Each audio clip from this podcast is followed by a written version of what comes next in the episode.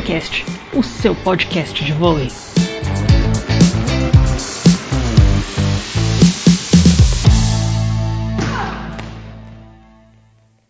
Oi pessoal, eu sou Carol Canossa e eu estou aqui com a minha companheira de trabalho, a Janaína Faustino, para mais uma edição do VôleiCast, o podcast de vôlei do Saída de Rede, que é o blog de vôlei que fica hospedado no UOL.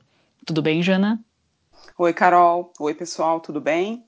Pois é, mais um VôleiCast está no ar e dessa vez o tema principal do programa não poderia ser outro, né, Carol? A Copa do Mundo de Vôlei Feminina.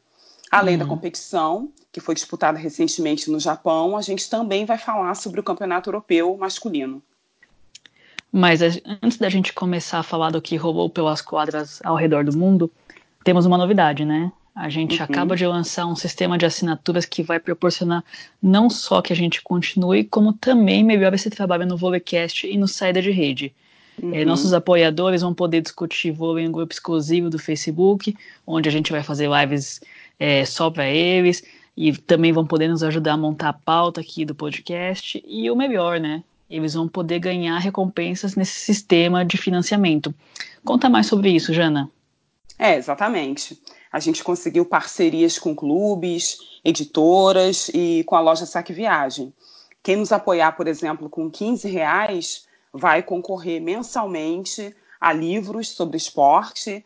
Quem puder colaborar com 30 reais vai concorrer mensalmente é, a esses livros e também a uma camisa que esteja disponível no estoque da Saque Viagem. Tem muita coisa bacana lá camisa de campeão da Superliga, de seleção brasileira, camisas de times estrangeiros. Tá sensacional. Pois é, só para deixar claro, então, essa assinatura de 30 reais que sorteia a camisa ao livro não é a única possível. Com 15 reais você já concorre ao livro, mas a gente tem planos a partir de 7 reais que já proporcionam uma série uhum. de benefícios para o assinante, além, claro, de nos ajudar a continuar a bancar esse projeto, que a gente faz na maior boa vontade, mas envolve custos financeiros e tempo. Então, quem quiser dar uma força é só entrar em catarse.me barra saída de rede e ver o que, que cabe no seu bolso. Então, repetindo, catarse.me barra saída de rede. C-A-T-A-R-S-E.me barra saída de rede. E mesmo se você não puder apoiar com dinheiro, você também pode dar seu suporte compartilhando nossas matérias, compartilhando uhum. uma edição desse podcast, o próprio sistema de assinaturas você pode compartilhar, indicar para alguém. Então a gente vai ficar agradecido da mesma forma que em ajudar a divulgar a palavra do vôlei. Nos ajude. Sim. E aí estamos aqui para sempre fazer um programa melhor para você. Bom, começando o nosso grande assunto da semana, dessa edição do Volleycast, a Copa do Mundo de Vôlei, é, a gente viu a China ser campeã mais uma vez, né? Quinto título uhum. do time asiático, que atualmente é comandado pela Lamping. E com essa conquista agora de 2019, elas ultrapassaram Cuba na quantidade geral de títulos do torneio. E mais uma vez, para surpresa de zero pessoas, mostraram que são fortíssimas candidatas ao bicampeonato olímpico. Seria a segunda medalha consecutiva olímpica delas, agora no, na Olimpíada do ano que vem em Tóquio. É uhum. um cartãozinho de visitas, né? Elas jogaram com o time completo. Nessa Copa do Mundo foram 11 vitórias em 11 jogos. É, sim. É, sem dúvida a China é, confirmou que é uma candidatíssima ao ouro e o pódio foi completado por Estados Unidos, que também fez uma campanha bastante consistente, bastante regular nessa Copa, com 10 vitórias em 11 partidas. O único jogo que as americanas perderam foi justamente para a China, num confronto em que elas foram derrotadas por 3 a 0, com uma facilidade que surpreendeu muita gente, inclusive nós aqui do Série de Rede. E a Rússia é, acabou com bronze, né? Acabou ficando com bronze, somando oito vitórias em, em 11 jogos. Só que assim, é, não custa a gente lembrar também Carol, que a Sérvia, atual campeã mundial e tricampeã europeia, não levou, a, não foi uhum. para o Japão com a sua equipe principal, né? A Itália, também terceira colocada no último europeu feminino, não participou da competição. Então, acho que é, se essas duas equipes tivessem, é, se a, a, Sérvia estivesse completa e se a Itália tivesse participado, acredito que a, a configuração do pódio poderia ser alterada, né? Uhum. E o Brasil, hein? O Brasil terminou na quarta colocação, teve desfalques uhum. importantes, a Natália e a Tandara são os principais deles, né? Mas manteve o jejum na Copa do Mundo. Esse é um torneio que o Brasil nunca conseguiu conquistar. Na, na verdade, o, o, último pódio que o Brasil obteve na Copa do Mundo foi em 2007, quando foi medalhista de prata. E uhum. dessa vez, agora em 2019, a, a, seleção ficou em quarto lugar com sete vitórias em 11 jogos. É, foi um torneio que, que as brasileiras foram muito irregulares, né? Em praticamente isso aconteceu em praticamente todos os fundamentos. E eu acho que o mais preocupante, a consequência disso, foi perder quase todos os confrontos contra os principais rivais em Tóquio, né? Uhum. A Holanda tomou 3 a 0 da Holanda, dos Estados Unidos, é, tomou um 3 a 2 da China, apesar de ter sido uma boa derrota, entre aspas, que foi uma boa atuação, mas perdeu. É, uhum. Perdeu também da Coreia do Sul por 3 a 1 eu, eu acho que essa a exceção nessa lista de, de confrontos contra os principais rivais foi justamente a última partida contra a Rússia, em que o Brasil ganhou por 3 a 1 é, mas assim, muita gente também acha que a Rússia já entrou com o um pezinho no freio nessa, nesse jogo por já ter garantido bronze, por ser um, um jogo que meramente, meramente foi para cumprir tabela. Você acha, Janaína, que a Rússia não, digamos assim, entregou essa última partida? Pois é, eu acredito que não, Carol. Uh, eu ouvi. Concordo com você, também acho que não. Acredito que não. Eu li algumas pessoas nas redes sociais comentando isso, que a Rússia, pelo fato de já, já ter entrado com bronze garantido, é, em função da vitória na, na rodada anterior é, diante do Quênia, entrou meio que de salto alto, sabe? Não, não, não brigou pela, pelo jogo como deveria. Enfim, a, o jogo acabou perdendo um pouco da, da, da, né, da aura, do encanto, porque já estava tudo decidido, o Brasil estava ali brigando pelo quarto lugar uhum. só. Mas eu, eu não senti, não. Achei que a Rússia, de fato, apresentou dificuldades em função do, do jogo que o Brasil conseguiu impor. Acho que o Brasil jogou bem naquela oportunidade. E uhum. eu acho que a Rússia, de fato, sentiu o passe, como tradicionalmente sente. Uh, enfim, é, é, acho que, de fato, a Rússia não, não conseguiu é, desenvolver o seu melhor jogo, mas não acredito que elas tenham entrado assim, meio que, sabe, de qualquer maneira, pouco ligando para o jogo, não. não. Não percebi isso durante a partida. Uhum. Eu, eu, concordo com você. Claro, é um jogo que era só para cumprir tabela. Obviamente, Sim. ninguém vai sair correndo em cima da placa de publicidade para tentar salvar claro. uma bola, como se fosse uhum. um mata-mata olímpico. Mas eu acho que é uma falta de respeito, tanto com o trabalho das russas quanto das brasileiras, dizer que o, o jogo foi entregue. Eu acho que as duas equipes ali também é um, serve como material de estudo para os dois lados, para a Olimpíada do ano que vem. E uhum. o Brasil não, não é surpresa nenhuma o Brasil ganhar da Rússia, da mesma forma como o Brasil quase ganhou da China. O Brasil é um time que está muito instável, mas não é um time assim que, nossa, é como se o Quênia ganhasse da Rússia, entendeu? É uhum. um time que tem sua qualidade técnica. É, tanto é que o Brasil só não, não impôs a única derrota às chinesas na competição, porque a, a Tinzu, que foi a, a MVP do torneio, e a Yuan, que é central, jogaram muito naquela partida, né? Cada uma fez 26 pontos uhum. e eu acho que o, esse jogo também é uma grande demonstração de que a China não é uma joga, um time de uma jogadora só, né?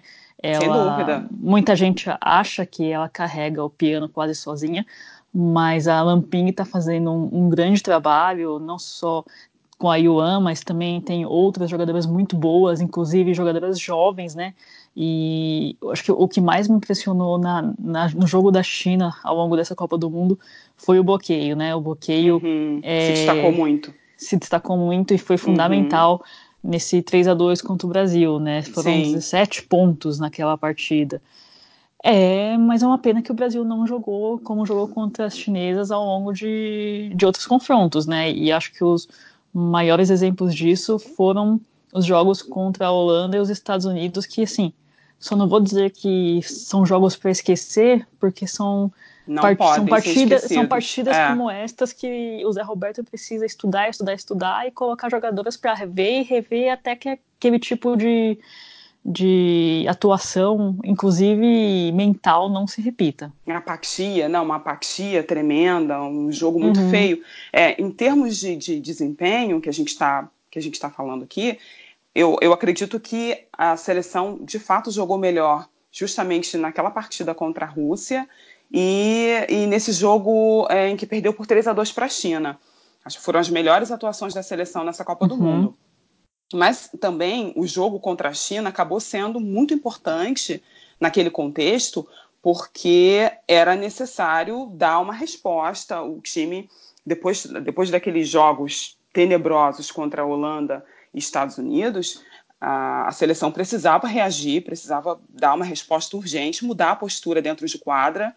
É, então, já que as holandesas e as americanas, principalmente as americanas, praticamente nos deram uma aula sobre como jogar com, com, com intensidade, com velocidade. Né? Então, acho que esse confronto contra a China, nesse confronto, elas tiveram que mudar aquela, aquela imagem de apatia e elas se saíram bem no ataque, no saque, na defesa. Elas perderam, elas caíram, mas acho que caíram de pé. O, o, o saque, na, na, minha opinião, foi o grande problema né, desses jogos contra a Holanda e os Estados Unidos, porque a gente não conseguiu quebrar a linha de passe delas, né? Uhum. E aí contra equipes de, com grandes jogadoras, os Estados Unidos têm um jogo muito rápido quando tem a, a bola na mão, assim, da, da, levantadora, fica realmente muito difícil. Muito acelerado, muito rápido, muito intenso. Exatamente. Mas também, falando assim de outro fundamento, o ataque, eu acho que a Gabi foi muito eficiente na virada de bola, mas está precisando de uma ponteira para dividir essa responsabilidade na entrada, né? A Natália não pôde jogar e eu uhum. acho que uhum. tanto a Amanda quanto a Drusila, que se revezaram como titulares nessa posição de segunda ponteira ao longo da Copa do Mundo, é, não corresponderam ao que se espera de uma seleção brasileira, né? É, uhum. A gente está falando muito da partida contra a Rússia e a Amanda foi, um, foi bem nesse jogo, inclusive sendo a, maior, a segunda maior pontuadora do Brasil com 17, 17 acertos. É. Uhum. Mas eu acho que quem acabou se sobressaindo de novo ao longo dessa Copa do Mundo e conseguiu se alternar com a, com a Gabi foi a Lorene, né? Aproveitou bem a ausência da Tandara. É, é, assim, eu vou, vou comentar essa questão da Lorene. Eu, eu também acredito acho que a Lorene foi a, a, surpresa da seleção brasileira nessa temporada. Na verdade, acho que foi a única surpresa. Foi, de fato, uma jogadora muito que soube aproveitar muito bem as oportunidades que teve nas competições nessa temporada. Mas, mas a gente falou, Carol, sobre a questão do, do saque, a questão do ataque, esses problemas que o Brasil teve ao longo da, da competição, mas acho que é, é importante a gente pontuar, eu até escrevi sobre isso no blog, que contra esses adversários, né, contra Estados Unidos, Holanda, a própria China também, uh, Coreia do Sul, contra esses adversários, o Brasil apresentou problemas, deficiências que já vinha tendo ao longo é, dessa Copa do Mundo, desde o início e até da temporada.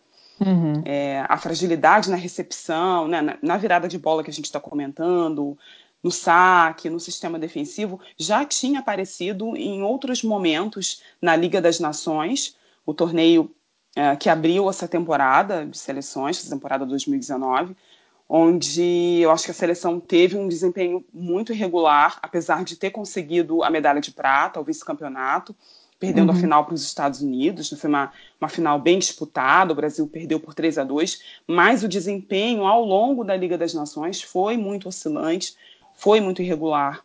E apareceu sim, sim. também no pré-olímpico, né? Quem não lembra do que aconteceu no pré-olímpico? O Brasil é, quase perdeu a vaga em Tóquio para o Azerbaijão, depois para a República Dominicana. Foi um drama naquele sabiazinho em, em Minas. Então, esses problemas é, já vêm acompanhando a, a, seleção há algum tempo. Agora, uhum. em relação a Lorene, que você, que você citou, eu acho, concordo que foi o nome da temporada. Ela aproveitou mesmo as chances, cresceu principalmente na reta final da Liga das Nações, é, foi MVP do Sul-Americano se saiu bem no pré-olímpico e também agora na, na Copa do Mundo. Não, Carol. Ela mostrou um bom nível nessas competições internacionais.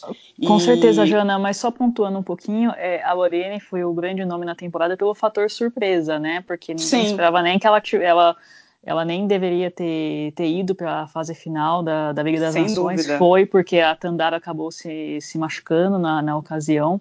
Uhum. Mas eu acho que ela é muito representativa do momento da seleção nesse sentido, né? porque é, é, ela joga, é uma jogadora de qualidade, é uma jogadora que já mostrou o seu potencial, mas ela ainda não é aquela bola de segurança que uma seleção brasileira precisa, né? Ela foi não muito é. bem em várias partidas, mas ela é, é. é, a cara dessa instabilidade, né? Tem jogos que ela vai muito bem, tem jogos que ela não consegue dividir. Acho que a única jogadora que consegue, eh, consegue ter uma constância nessa, nessa seleção é justamente a Gabi, mas não dá para depender só de uma jogadora é, que é um pouco mais baixa, não é uma jogadora super alta. É, como a Gabi, apesar de toda a qualidade técnica dela, a Gabi sozinha não, não faz um verão, vamos assim dizer. Então é preciso que tenha, que tenha uma jogadora confiável na, na saída. Uhum. A Lorene pode ser essa jogadora, não acho que ainda seja, mas eu acho que ela está numa não. evolução é, enorme. Mas vamos ver como é que ela, que, que ela vai fazer ao longo da, da temporada de clubes, né? É, isso que eu, eu, eu iria colocar exatamente isso. Ela, ela se destacou em alguns jogos nessa, nessa Copa do Mundo. É, nesse, nesse, jogo, especificamente contra a Rússia, ela foi a maior pontuadora do Brasil, né, com 21 com 21 acertos. Inclusive, acho que o mesmo número de acertos da Goncharova, se eu não me engano. É, no jogo contra a Coreia do Sul, ela também se destacou. Enfim, ela, ela teve uma, uma. Ela fez uma boa Copa do Mundo, mas como você colocou, ela. A gente precisa esperar para ver uh, o, o, que a Lorene, de que maneira a Lorene vai, vai conseguir evoluir. A gente vai ter que observar ela nessa próxima Superliga jogando por Barueri. Eu acredito que ela precisa de mais tempo em quadra, ela precisa jogar mais e aí ganhar mais experiência. E aí a gente vai poder é, dizer de fato se ela é uma, uma jogadora é, confiável, vamos dizer assim, plenamente confiável para desempenhar é, a função. Agora, Carol, o que, você achou do desempenho da, da Camila Bright, que voltou à seleção depois do corte na Rio 2016? Sim, a Camila Bright voltou a vestir a camisa da seleção brasileira depois de três anos, né? Ela, uhum. ela que havia desistido da seleção depois de ser cortada às vésperas da Olimpíada do Rio, conversou uhum. com o técnico José Roberto Guimarães, acertou os ponteiros com ele e achou que esse era o momento de retornar para tentar realizar o grande sonho da vida dela, que é jogar uma Olimpíada, né? Só lembrando uhum. que além da Rio 2016, ela já havia sido cortada às vésperas de Londres 2012.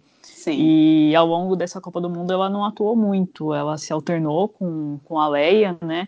A Leia jogou a maior parte dos jogos importantes, como o jogo contra a China, onde ela foi muito bem, mas também no jogo contra os Estados Unidos eu achei que a Leia foi muito mal. Uhum. Então, a Leia apareceu nas estatísticas do torneio como a oitava melhor defensora e a quinta melhor passadora. E a Bright se, se destacou nas partidas que ela atuou, que também não foram muitas, não dá para tirar uma grande conclusão agora. É, uhum. A partida que ela mais se destacou foi justamente essa, a última contra a Rússia, do, da qual é, não é uma grande, não dá para tirar uma grande conclusão, né? Apesar dela ter feito defesas dificílimas, foi muito consistente no fundo de quadra, teve uhum. uma ou outra falha na recepção, mas, mas, faz parte. Eu acho que quem esperava que a Camila Bright com esse retorno tivesse, vai ter a vaga garantida em Tóquio, se decepcionou, porque o Zé Roberto, na minha opinião, deixou muito claro ao longo dessa Copa do Mundo que a, a briga para essa vaga de líbero, se ele resolver levar só uma líbero, tá aberta, né? E a Camila Braich, só lembrando que não foi a única jogadora a fazer o seu retorno, retorno entre aspas, porque ela já tinha jogado é, na, nos amistosos contra a Argentina no Sul-Americano. E, uhum. Mas assim, no retorno num grande nível internacional, né, em jogos difíceis mesmo, é, com as principais seleções do mundo, que também foi o caso da, da Sheila e da Fabiana. O que, que você achou é, agora que as duas tiveram oportunidades de estar em quadra contra adversários de nível A? Pois é, Carol, a gente teve a oportunidade de observar mais a Fabiana, que mesmo longe da seleção, seguiu jogando, seguiu na ativa pelo Praia. Né? Então, assim, eu não achei que ela teve um desempenho excepcional, mas foi bem no bloqueio e no ataque de modo geral. Acredito que ela não. Assim, é, é só, só colocando uma, uma questão que eu acho, que, acho importante. Eu já falei isso é, em outros episódios do Volecast, acho que já coloquei também no blog. Eu me, me posicionei é, de maneira contrária ao retorno dessas jogadoras mais veteranas, eu a também. Fabiana, a Sheila, eu, eu, porque eu acredito que o Brasil tem que olhar para frente. Eu acredito que a seleção precisa é, revelar jogadoras, sabe? Totalmente precisa, de acordo. Né, eu, eu, eu, me, eu me coloquei contra esse retorno. Mas a Fabiana não comprometeu. Eu achei que ela, de maneira geral, ela fez uma boa Copa do Mundo. Uh, a gente precisa ver como é que ela vai se sair agora na primeira temporada no Hisamatsu Springs, né, que é o campeão da Liga Japonesa. Ela saiu do Praia e assinou com, com esse clube. Ela vai substituir a, a central americana Kirandevo, né? A gente precisa ver como é que ela vai se sair nessa temporada, uma, uma temporada pré-olímpica decisiva. Ela tem margem para crescer. É, eu, inclusive, eu acredito que a formação dela com a Mara pelo meio na seleção funcionou bem. Ela, uhum. ela, a Mara, inclusive, que apareceu como a oitava melhor bloqueadora nas estatísticas da Copa do Mundo. Acho que as duas funcionaram melhor do que é, com a Bia, do que a Mara com a Bia, né? A Bia vinha jogando, mas eu acredito que a Bia não não está vivendo um bom momento. Uh, já a Sheila, acho que permanece bem abaixo. Não, Carol? Concordo, eu acho que a Sheila ficou abaixo do que a gente esperava, principalmente quem esperava aquela Sheila de 2010, aquela Sheila de 2012, uhum. o que uhum. pode ser explicado pelo fato dela estar voltando a jogar depois de três anos, né? Enquanto a, a, Camila e a Fabiana, elas só não estavam na seleção, mas elas continuavam na ativa no voleibol de clubes, a Sheila estava uhum. parada, né? Inclusive ela engravidou, teve filhas gêmeas e ela voltou a jogar de fase tem pouco tempo. A Sheila sempre se cuidou, é uma jogadora muito focada em termos físicos, então, mesmo assim que o médico liberou, depois da gravidez ela voltou a treinar. É, uhum. Mas é uma coisa é você treinar na academia, manter a forma física, outra é você ter ritmo de jogo.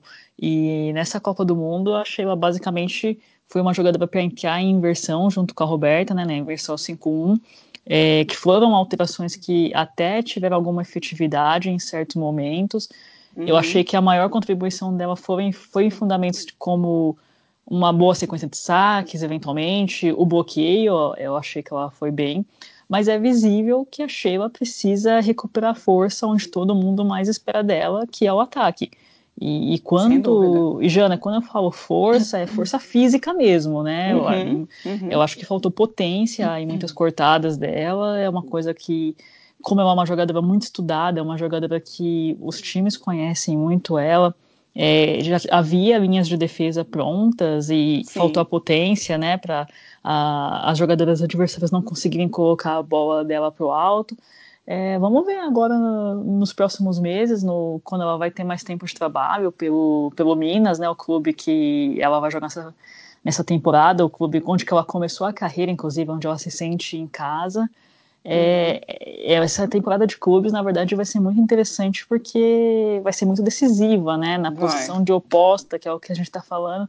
A gente tem a própria Sheila, a Lorene, que a gente acabou de falar, a Tandara, e eu não descartaria nem mesmo a Bruno Honório, que obviamente acabou ficando para trás nessa briga por conta da cirurgia do coração que ela teve que fazer há alguns meses, mas ela já está recuperada e se puder, ela vai querer correr atrás do tempo perdido, até porque ela já não é uma jovenzinha de 20 anos. Uhum. Verdade. É, então, fazendo um balanço dessa performance do Brasil no ano, né, da temporada do Brasil, Carol, é, eu acredito que a seleção encerra esse ano de 2019 com mais problemas do que, do que soluções. É, isso, lembrando, depois de uma temporada 2018 também muito ruim, em que o Brasil não uhum. conseguiu subir ao pódio nenhuma das competições que, que disputou. Né? Então, o Brasil vem em um ciclo olímpico muito delicado, muito complicado, é, faltando menos de um ano para os Jogos. Eu acho que o Brasil continua um degrau abaixo das equipes que eu considero favoritas ao pódio no Japão, que são pela ordem China, Sérvia, Estados Unidos e Itália. Uhum. É, eu acho que a seleção vai ter que passar por uma transformação, sabe, uma metamorfose radical para chegar ao pódio em 2020. Vai ter que trabalhar muito. uh, mesmo com todas as dificuldades enfrentadas ao longo da temporada, a gente falou muito sobre isso no, em outros episódios do, do Volleycast, né? a questão da, das lesões, a volta dessas jogadoras mais velhas, os pedidos de dispensa, etc. Eu imaginava que o Brasil já estaria em outro estágio de preparação, com um padrão de jogo mais consolidado, uh, com uma identidade mais, for, né, mais uh, desenvolvida para essas Olimpíadas. Né? A gente está menos de um ano dos Jogos. O que, que você uhum. acha, Carol? Olha, eu concordo em partes com você. É, o jogo contra a China, por exemplo, mostrou que o Brasil, num bom dia, pode encarar de igual para igual qualquer uma dessas seleções que você apontou como favoritas. Uhum. Ainda mais se a gente lembrar que a Tandara e a Natália vão voltar, e se elas conseguirem voltar em boa forma física e técnica, o Brasil sobe um degrau. Uhum. Mas, por outro lado, derrotas que para times que a gente não costumava perder, como a Holanda, a Coreia, o Brasil uhum. perdeu a República Dominicana na Liga das Nações, tá tendo muita dificuldade com, equipe, com equipes como a Polônia, a Alemanha. É, realmente Exatamente. são, são resultados. Equipes do segundo escalão, é. Uhum. Sim, sim, são resultados que mostram que há muito trabalho a ser feito na seleção feminina. Sem dúvida. É, é, eu acho que não tem como negar que o Brasil hoje está num nível abaixo de China, Sérvia, Itália, Estados Unidos. É, o Brasil entra na Olimpíada de Tóquio correndo por fora, é, uhum. mas assim, eu acho que também, apesar disso, o Brasil é aquela equipe que ninguém gostaria de encontrar muito cedo em um mata-mata, tipo as quartas de final, por exemplo. É, uhum. que o Brasil é um time cascudo, é um time que, que tem camisa, né? E é um time com jogadoras com, de qualidade individual. É, e sem contar que ainda há expectativa de retorno. A Tandara e a, e a, a Natália só não voltam se se machucarem, mas a gente não sabe se a Thaís, a, a, Fernanda Garay vão voltar ou não, pois né? É. é um momento assim de, de muita incerteza. É, não, não é possível a gente ter muita ideia assim, nem de quem vão ser as 12 convocadas para a Olimpíada e muito menos o time titular, né? Uhum. Mas num torneio de, de tiro curto, tudo pode acontecer. Saque Viagem, a maior loja de produtos de vôlei do Brasil. Acesse loja.saqueviagem.com.br. Sim, outro assunto que a gente não pode deixar de abordar uh, nesse Volleycast é o Campeonato Europeu Masculino, que terminou recentemente, foi co-sediado por França, Eslovênia, Bélgica e Holanda. Eu, inclusive, queimei a minha língua porque eu apostei na Rússia ou na Polônia como campeãs. Assim, uhum. eu achava que as duas, as duas seleções de fato estão é, num patamar acima, mas a Sérvia, repetindo o que aconteceu com, com, as, as, com a seleção feminina no início do mês, no início de setembro, levou o tricampeonato, vencendo a Eslovênia, a surpreendente Eslovênia, né, de virada e de forma invicta por 3 a 1 na final. A Polônia, de, com o Leon, Kubiak, tudo bem, o Kurek ainda não, não voltou, mas uhum. com o Leon, com o Kubiak e outros jogadores importantes, acabou ficando com bronze. É, e a Sérvia contou com uma grande atuação do Atanasevich, que fez 22 pontos no jogo, e do Kovacevic, que marcou 20. Uh, uma surpresa bem bacana, bem legal, foi essa seleção da Eslovênia, que é uma equipe que vem batendo na trave desde 2015, quando perdeu o mesmo campeonato europeu para a França na final. É uma seleção que demonstra é, ser uma força emergente no cenário internacional, um time que tem muito volume de jogo, muita intensidade, tanto que venceu a Rússia nas quartas, a Rússia que ganhou em 2017, estava defendendo o título, e tem 14 troféus do europeu, uma seleção completamente dominante né, no, no campeonato.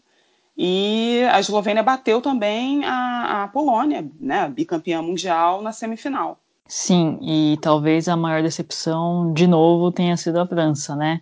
É, você citou que eles ganharam da uhum. Eslovênia na final do Europeu de 2015, mas É, nesse ciclo olímpico, acho que teve uma maldição desde a Rio 2016, né, que eles, na, na Olimpíada eles caíram na primeira fase, depois uhum. foram mal no Mundial também, tem acumulado fracassos no, nos campeonatos europeus do 2017 e 2019.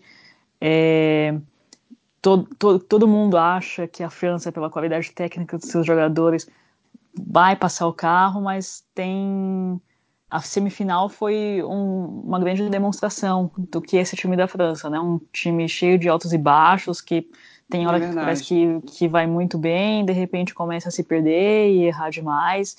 Eu acho que isso aconteceu muito nessa semifinal contra a Sérvia e na, e na hora da verdade eles sucumbem, né? É, foram foram muito bem na, na, no quarto set e depois se perderam na, no tie-break de, desse jogo uhum. em Paris. É, e os sérvios que não tem nada a ver com isso, fizeram um, um quinto set quase perfeito, Sim. minando aos poucos a confiança deles, que jogavam com pressão de torcida, e uhum. fizeram 15 a 7. Verdade. Pois é, Carol, é, eles depois ainda foram batidos em sets diretos para a Polônia na disputa do bronze. Isso dentro de casa, né? Uma, uma coisa realmente é, que chama atenção. Eles já tinham sofrido uma derrota marcante, como a gente sabe, né, para os poloneses no pré-olímpico, quando eles perderam a chance de garantir a vaga antecipada nos Jogos de Tóquio. E aconteceu agora de novo. Eu acredito que uh, o time francês sentiu demais a pressão por ter que confirmar o resultado dentro de casa, sabe, em Paris, diante da torcida. Ainda mais porque a expectativa em cima desse torneio era muito grande já que a França recebeu a fase final, existia uma esperança de que um, possível título poderia ajudar a alavancar o vôlei francês. Então, uhum. eu acredito que esse fracasso dentro de casa, em um ginásio lotado, foi um baque muito grande para a seleção francesa. E eu acho que analisando o campeonato europeu masculino de uma maneira geral, a grande conclusão é que o bicho vai pegar no pré-olímpico de janeiro para eles, né? O pré-olímpico continental. Com e certeza. a França, mais do que nunca, corre um risco enorme de ficar fora de Tóquio 2020, uhum. porque vamos pensar nessa, na disputa por uma só vaga vai ter Sérvia, Eslovênia, é, Bulgária, Alemanha, a própria França, a Bélgica também, que é um time chatinho. Sim. Imagina só o que, que não vai ser esse torneio. Verdade, acho que vai ser um, um dos, um dos torneios mais difíceis dos últimos anos.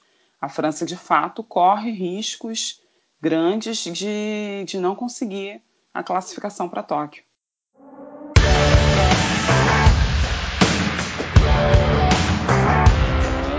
Ace. E medalha.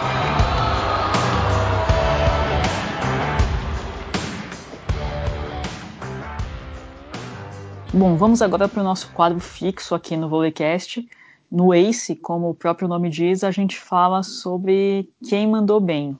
Então, Janaína, quero que você nos diga quem gravou esse ACE. Então, Carol, eu posso citar dois ACEs? Claro. Então, primeiro vai para Ana Bielica, né, que é a posta, uhum. oposta sérvia, reserva da Boscovic. Ela fez uma Copa do Mundo excepcional. Uh, sem as principais jogadoras, a Sérvia terminou a competição na nona colocação, mas a Bielica se saiu muito bem. Tanto que ela saiu da competição empatada com a Goncharova com 209 pontos marcados no torneio. A Goncharova em primeiro e ela em segundo lugar. Uhum. E, assim, pra, acho que todo mundo sabe, né? Ela vai voltar a jogar no Brasil nessa temporada.